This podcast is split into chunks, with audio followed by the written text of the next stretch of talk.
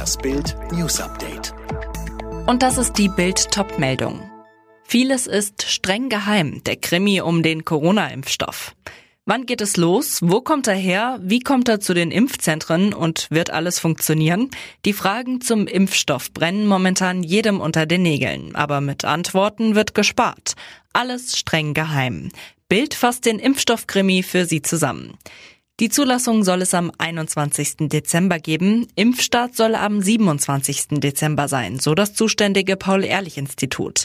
Das Institut prüft derzeit die von BioNTech zur Verfügung gestellten Chargen des Impfstoffs. Eine Sprecherin zu Bild, das bedeutet, dass am 27. Dezember die Freigabe der Chargen, die die Anforderungen erfüllen, vorliegt. Wann der Impfstoff bei den einzelnen Impfzentren angeliefert wird, ist geheim. Denn die Behörden befürchten Störaktionen von Impfgegnern. Bild erfuhr, Firmen, die Medikamente transportieren, müssen Geheimhaltungserklärungen unterschreiben. Speziell geschulte Fahrer lenken dann die Pharmatransporter durch Deutschland, die per GPS-Satellitenortung jederzeit verfolgt werden können. Das alles, um die wertvolle Fracht zu schützen. Mehr Infos zur Produktion und zur Sicherheit des Impfstoffs gibt's auf Bild.de. Bluttat im Münsterland. Vater tötet Tochter, Ehefrau und sich selbst. Schlimmes Verbrechen in Isselburg im Münsterland. Donnerstagmorgen meldete sich eine Frau bei der Polizei. Ein Bekannter habe ihr gestanden, seiner Familie etwas angetan zu haben. In der Wohnung der Familie fanden die Rettungskräfte den Leichnam der 46-jährigen Ehefrau und der 17-jährigen gemeinsamen Tochter. Die zweite 14-jährige Tochter wurde körperlich unverletzt im Haus angetroffen. Sie wird betreut und ärztlich versorgt.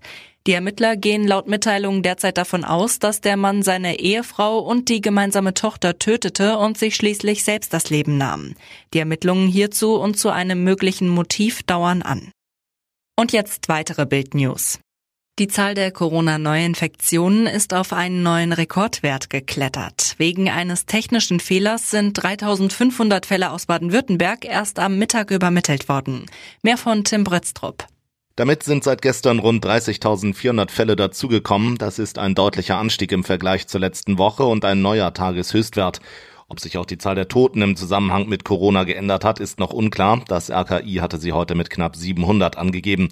Die Zahlen sollen morgen in die Statistik eingehen, damit wird der Freitagswert hoch sein. Eine Abriegelung einzelner Corona-Hotspots in Sachsen ist derzeit kein Thema. Das hat Ministerpräsident Kretschmer klargestellt. Er will zunächst schauen, wie sich die Zahlen in den nächsten 10 bis 14 Tagen entwickeln. Bis dahin sollen die Maßnahmen nicht weiter verschärft werden. Abschaltsoftware bei Dieselautos, die gezielt die Messwerte auf dem Prüfstand verbessert, ist in Zukunft verboten. Das hat der Europäische Gerichtshof entschieden. Mehr von Sönke Röhling. So eine Software sei durch nichts zu rechtfertigen, auch nicht durch das Ziel, den Motor vor Verschleiß und Verschmutzung zu schützen, so die Luxemburger Richter. Einzige Ausnahme, wenn sie hilft, eine unmittelbare Gefahr zu vermeiden, dann ist sie zulässig. Im konkreten Fall hatte die Software aber nur erkannt, wenn das Auto auf dem Prüfstand steht und dann die Abgase zuverlässig gereinigt Außerhalb des Labors wird die Dieselreinigung schon bei Temperaturen unter 15 Grad abgestellt. Knapp 90 weitere Flüchtlinge aus griechischen Lagern sind heute in Hannover eingetroffen. Es handelt sich um mehrere Familien und zwei unbegleitete Minderjährige, die jetzt auf die Bundesländer verteilt werden. Seit April hat Deutschland damit mehr als 1500 Menschen aus Griechenland aufgenommen. Der Start des frisch gebackenen Skiflug-Weltmeisters Karl Geiger bei der Vierschanzentournee steht auf der Kippe.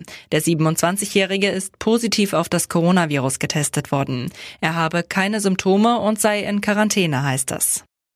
Alle weiteren News und die neuesten Entwicklungen zu den Top-Themen gibt's jetzt und rund um die Uhr online auf Bild.de. Mehr starke Audio-News von Bild gibt es auch bei den Tech Freaks, der wöchentliche Podcast über Digitales, Computer, Tablets und Smartphones. Tech Freaks, überall, wo es Podcasts gibt.